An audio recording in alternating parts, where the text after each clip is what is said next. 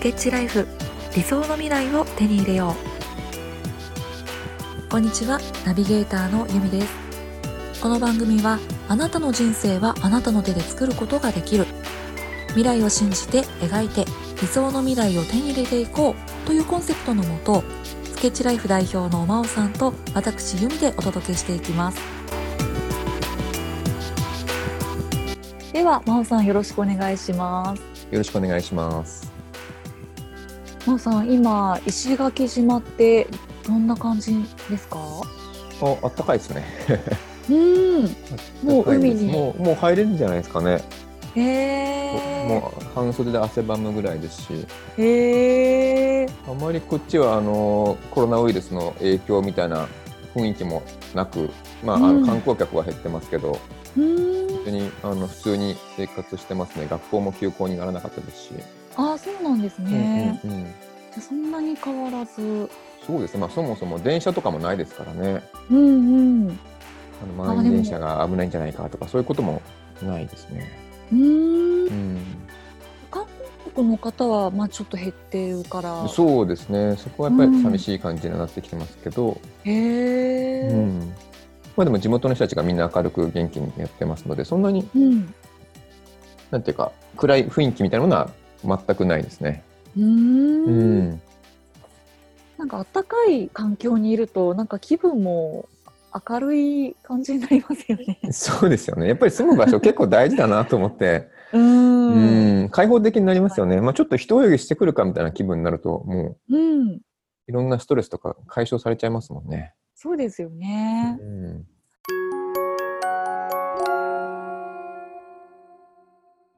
では今日のテーマは成長のヒントということでいきたいと思います。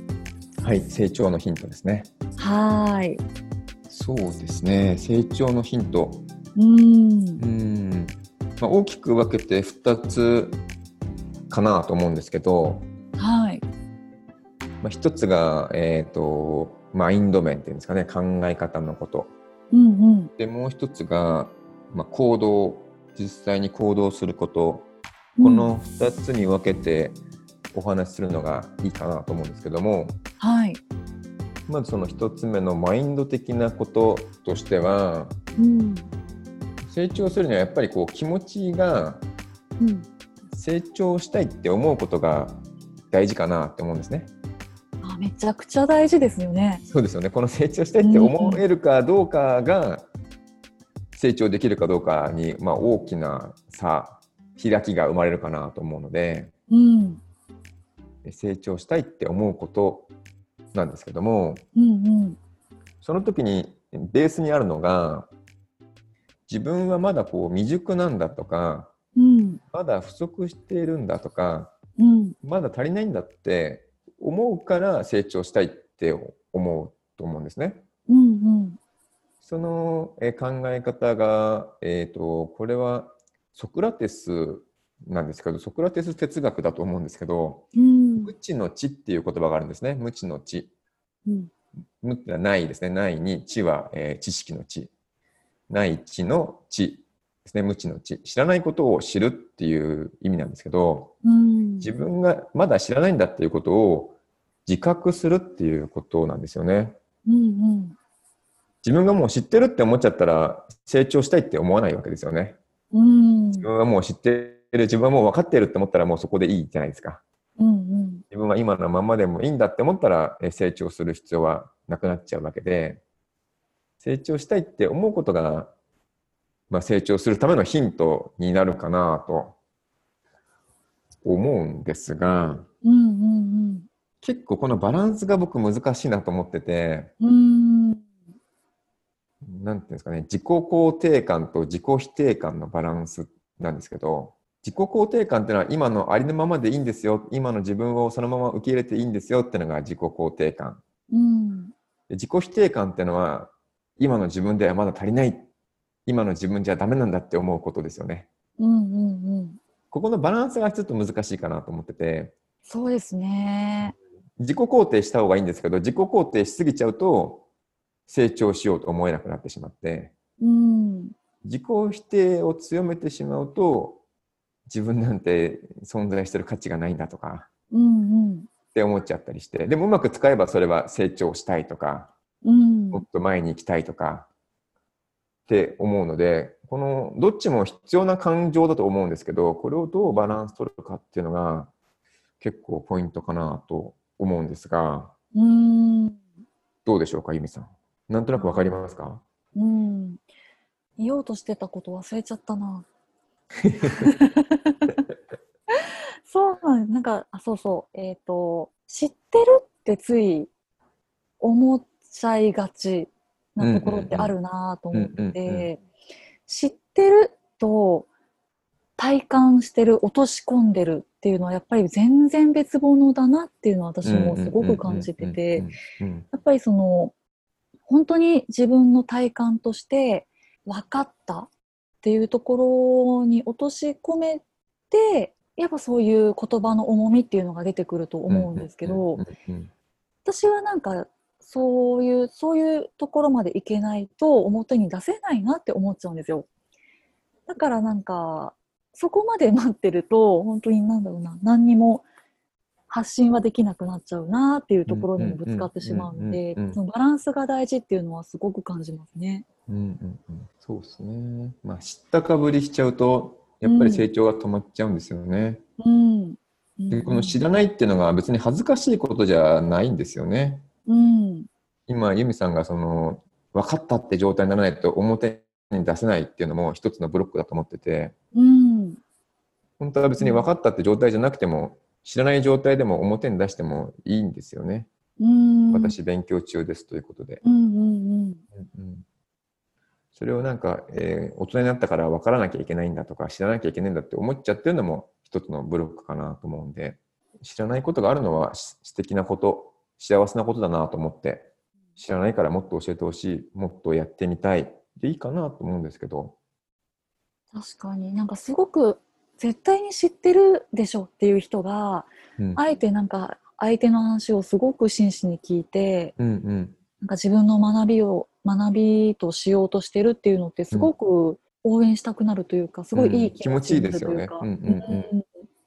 だからまずは、えー、と知らなくていいんですね。知らなくていい。知らないうん。自分はまだ知らないんだっていうことを知ること。うん。それを恥ずかしがらずに、えー自覚すること。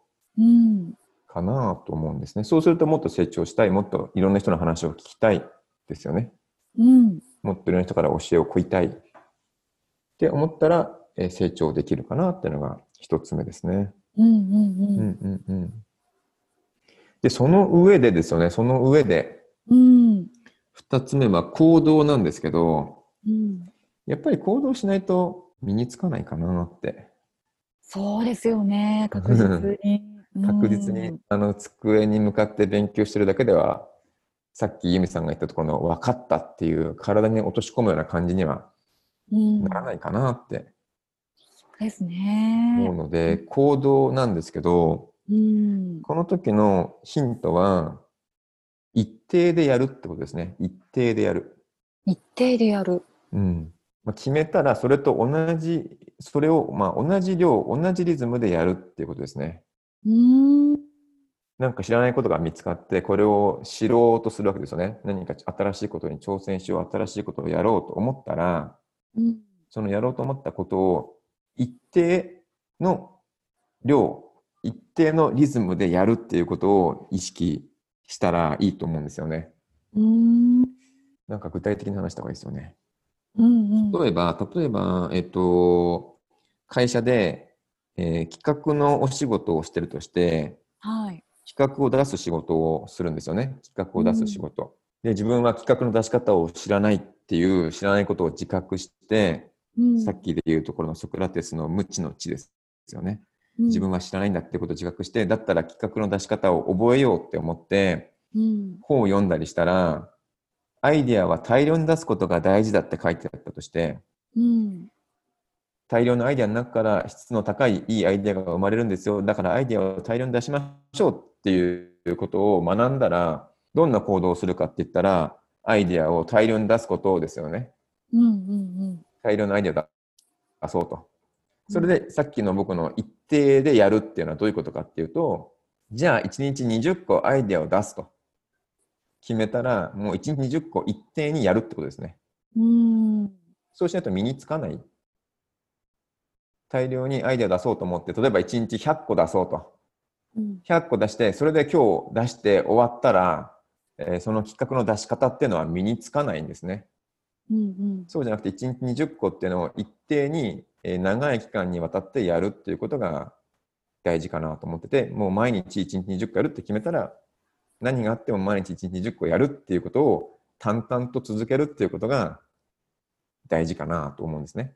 これをですね、まあ、自分との約束になるんですけども、結構言い訳しちゃうと思うんですよね。今日は忙しいからとか、具合が悪いから、気分が乗らないからやめておこうとか、うん。今日は10個でいいやとか15個でいいやとかって思っちゃうとだんだんと離れていってしまったりとかうん。反対になんか今日出せそうだから30個40個出そうってしちゃうと逆にそれがまた甘えになっちゃうんですね。うん。あこの間30個40個出したから今日は10個でいいかなとかっていう言い訳が出ちゃうので一定にやるっていうのはそれ以上をやることもそれ以下やることもない同じリズム同じ量を毎日やるっていうことを決めるっていうのが一番身につく方法なんじゃないかなってうん。僕は思うんですけどどう思いますか？いやー、それすごい私にとっては難しいなと思いました。すごいもう私気分で生きてるので、うん。もう今日は乗るからもうやっちゃおうみたいな、今日はダメだっていうのに、うん。なんかそういうので、そうやって生きてるので。だけど、なんかそういうね、あの淡々とコツコツとっていうのが一番強いんだよなっていうのもなんかわかりますね。うんうんまあこれは別にやらなきゃいけないっていうことではないんですけどうん。成長のヒントというテーマなので、うんうんもしあなたが、まあ、聞いてる人が成長したいと思うのであれば、うん。その分野でどうやって成長すればいいかどういうふうに着実に力をつけていけばいいかって考えたらうん。それは一定の量を毎日やるっていうことだと思いますね。うん。うん、やっぱりムラがあるとなかなか成長できない。うん。すごく基本的でとっても大事なことかもしれないですうんうんね。うんうんうん。なるほど。もう習慣化しちゃうのが一番っていうか気持ち悪いぐらいにしちゃうのが一番ですね。なんか1日20個うん企画出さないと気持ち悪いっていう状態になるので慣れてくると。なるほど。例えば会社を辞めて自分が好きなことを仕事にして起業したいって思った時に、うん。まあ、でもどうやって自分が好きなことを仕事にすればいいかわからないうんですよね。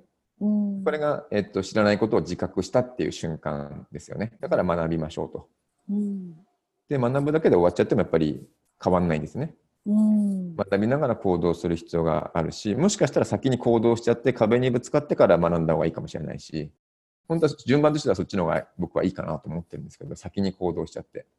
うんうんただまあ学びと行動っていうのはセットでやっていく必要がある中で、やっぱり一定でやるっていうことを意識してほしいんですね。一定でやる。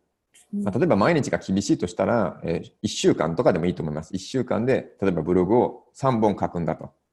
うん1週間でブログを3本書くんだって決めたら、もう必ずそれは1週間に3本やると。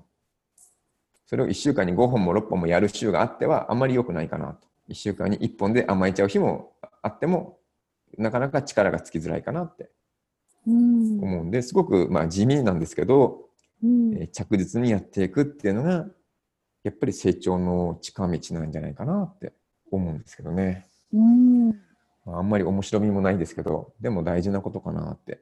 うん。その何かこう成長したいっていうものがあるとしたらまずはそれについて自分が知らないっていうことを素直になって認める。はい。認めてうん学んでいってうん。でも腹に落とし込むまでとことん学んでそして長く一定のリズムに合わせて続けるうんうんうん。といつかそう自分のものになっていくのかもしれないですね。その時に学びすぎないっていうのも結構大事で、学びすぎないっていうか、あの、行動を必ずやるってことですね。うん行動を必ずやる。っていうのは、えっと、学びってインプットですよね。頭の中に入ってくる作業なので、学びすぎちゃうと頭の中がパンパンになっちゃうんですよね。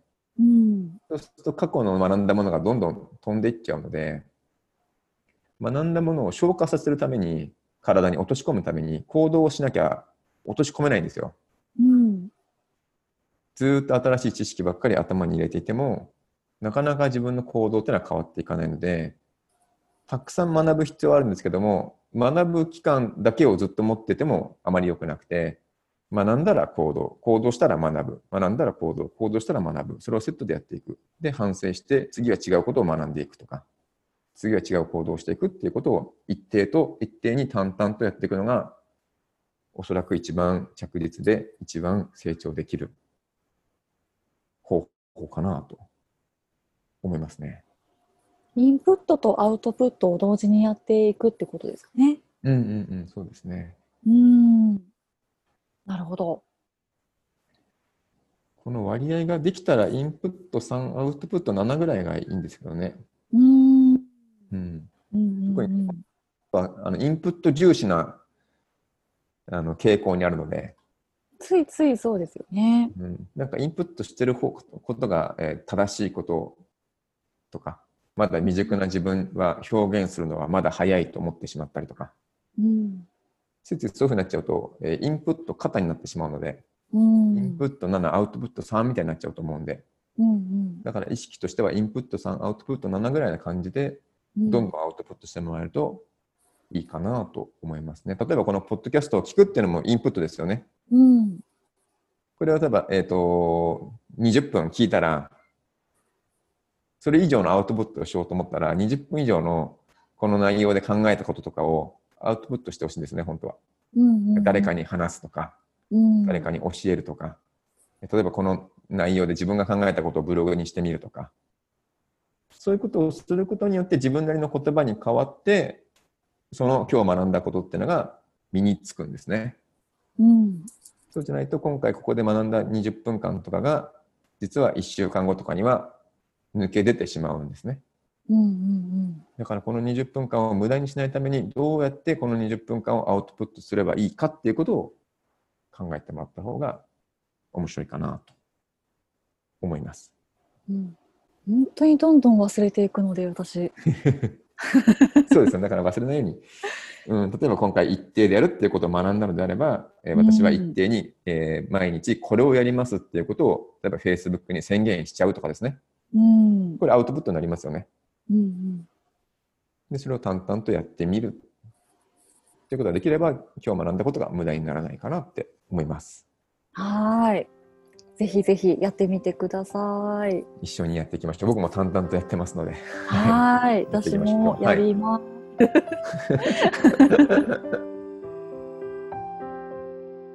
スケッチライフ理想の未来を手に入れよう最後まで聞いていただいてありがとうございます。今日は成長のヒントというテーマでした。自分はこれからどんな風になっていきたいのか。その内側から湧き上がってくるものを見つけた時に前に進む力も溢れ出てくるのかなと感じました。この番組では皆さんからの質問や感想もお待ちしております。番組概要欄にあるメールアドレスまでお気軽にお寄せください。次回の放送も楽しみにしていてくださいねそれでは皆さんにとって素晴らしい一日となりますようにナビゲーターのゆみでした。